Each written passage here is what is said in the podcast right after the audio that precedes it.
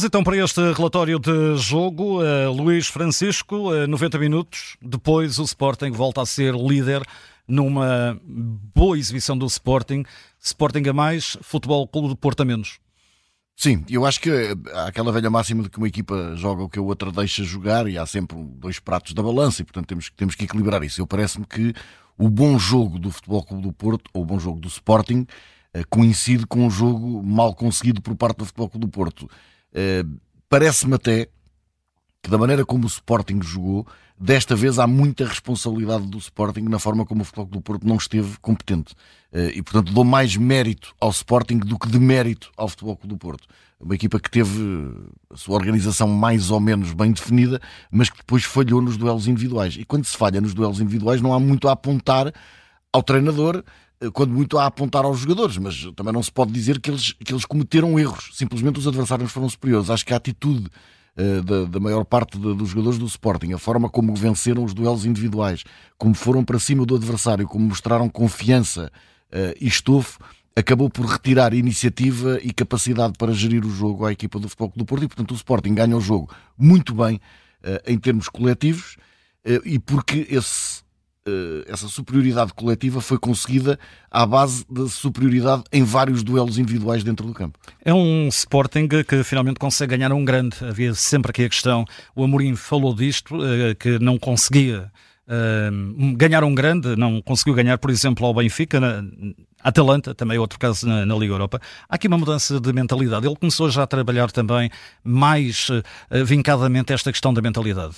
Eu acho que... mentalidade ganhadora, vencedora. É, eu acho que a certa altura hum, é preciso que hum, a própria mentalidade do adepto, e, e, e eu acho que há, há, uma.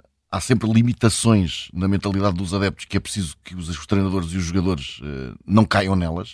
Uh, e, e eu sei que isto até pode, pode levar a, muita gente a irritar-se, mas já agora vou irritar toda a gente, não é? É um bocado a mentalidade do adepto do Futebol do Porto é são todos contra nós, sempre.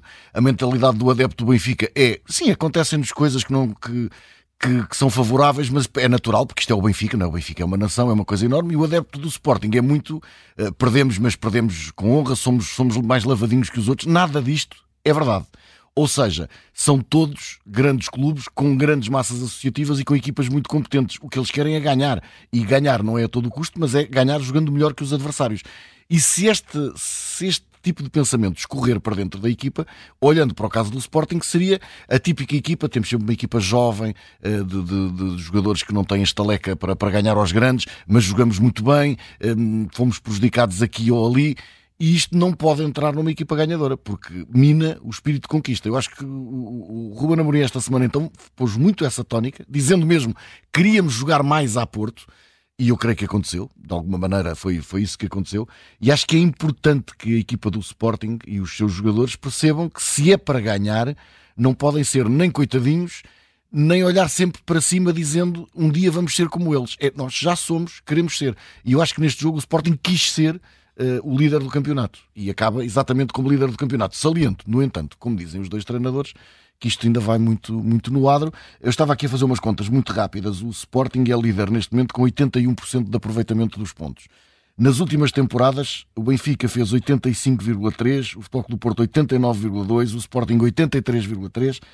Só em 2019-20 é que o Futebol do Porto terminou o campeonato com 80,4% de aproveitamento, que é, portanto, um aproveitamento muito semelhante. Certo. Ou seja, direi eu, com esta taxa de aproveitamento de 81%, ninguém pode ter garantia de que vai ser campeão. Portanto, o Sporting vai ter que fazer pela vida. Começa já por visitar o Portimonense. O Sporting Braga joga com o Casa Pia também fora. O Futebol do Porto recebe os Chaves e o Benfica recebe o Famalicão. Portanto, em teoria, há aqui alguns jogos mais difíceis do que outros, em teoria, mas a verdade é que toda a gente vai ter que fazer pela vida. Vão agora passar o Natal todos a fazer contas à vida, mas quando voltarem vão ter que continuar na luta, porque isto ainda falta muito. Em relação à, à partida, uh, que é que destacarias de mais importante, de mais positivo? Olha, eu acho que, que basicamente nós falamos disso no início da partida, eh, que o 3-4-3 perante um 4-4-2, em princípio garante uma vantagem teórica da equipa que joga em 3-4-3 no corredor central, enquanto que que joga em 4-4-2 pode ter outras armas nos flancos. O Sporting conseguiu vincar essa superioridade no corredor central, o Futebol do Porto não aproveitou para a criar nos flancos. E isso tem a ver não com o posicionamento dos jogadores, mas com os seus duelos individuais. Foi, fomos falado durante, durante a, a partida. Uh, PP não ganhou um duelo individual. Galeno, que era suposto ser o maior desequilibrador do, do Futebol do Porto, foi metido no bolso pelo Eduardo Quaresma, que foi a grande surpresa da partida. Uh, e nem foi preciso propriamente uh, que o Jenny Katam ajudasse muito em termos defensivos. O Jenny Katam segurava o lateral e evitava que houvesse combinações, mas o Quaresma foi, de facto, um príncipe perante, perante o, o Galeno. Vamos dizer, Galeno e PP estiveram muito abaixo das expectativas? Sim.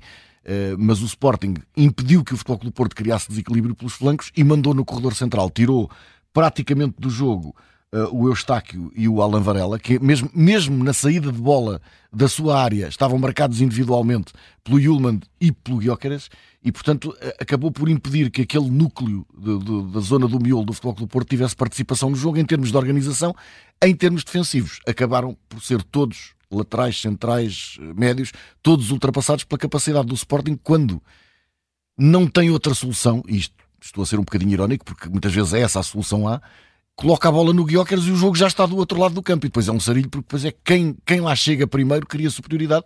O sueco é de facto uma arma absolutamente Uh, como é que eu vou dizer? É, é, é, quase um ovni no futebol português, porque não temos nada disso cá. As equipas ou progridem com, com um passe rápido, levando depois a equipa toda a acompanhar para poder manter números na zona de ataque, ou então progridem com a bolinha no pé, levando na mesma números para o ataque, mas em futebol apoiado. O Jócaras faz uma dessas coisas, ou todas elas ao mesmo tempo, tanto pode finalizar como voltar para trás, como fixar a bola e esperar pelos adversários, pelos companheiros. Portanto, é um avançado que dá ao Sporting um leque de combinações atacantes extremamente difícil de contrariar. O Futebol Clube Porto não encontrou, mesmo sendo o Pep, não encontrou uh, o antídoto. E então depois sem Pep ainda pior. E pela negativa? Pois, uh, pela negativa, eu acho que parece-me que as exibições do PP e do Galeno uh, me deixam aquele, aquele sabor de que queria ver mais. O Futebol Clube Porto depositou muito neles a esperança deste jogo. o Diogo Costa colocava a bola num deles os dois, até porque os dois médios não, não recebiam e, e e a ideia era colocar imediatamente sobre um dos flancos para desequilibrar e ambos falharam uh, redondamente. Passaram completamente ao lado do jogo, uh, outros também passaram ao lado do jogo. Uh, eu diria que o Pedro Gonçalves, se tem estado um bocadinho mais focado no jogo, podia ter feito aqui mais golos e não foi só ele, o Sporting podia ter feito mais golos, mas pela negativa eu destacaria as duas, as duas más exibições dos desequilibradores do Futebol do Porto e já agora um dado que são vários dados. Eh, o tempo útil de jogo foi de 51,51. ,51. Na primeira parte até estava bom, mas a segunda parte foi terrível. Jogou-se muito pouco. Muito VAR. 36 faltas. Um número de facto elevado. Sim. E eu diria que nove amarelos também não é escandaloso, mas mesmo assim gostaria de ter visto um jogo de equipas que lutam pelo título um bocadinho mais, mais corrido, mais é. fluido, é. com menos faltas e com menos. Exatamente. Porque agora, durante a semana, aposto que ninguém vai mencionar o facto do Jóqueras ser isto ou aquilo. Vamos falar do VAR, do fora de jogo, se, se, se, o toque no João Mário é de propósito ou não, se estava fora de jogo, se há uma falta, se não há, se não sei o quê. E, e infelizmente, em Portugal, temos esse vício terrível de olhar para. para para a arbitragem em vez de olhar para o desempenho dos atletas em campo. E este jogo era bom que ficasse recordado pelo que lá aconteceu dentro e não pelos muitos casos que houve eh, em princípio, o momento mais decisivo da partida é a expulsão do Pepe, eu acho que é certíssimo. Entregue este relatório de jogo com a assinatura de Luís Francisco. Fica também disponível em podcast aqui da Rádio Observador.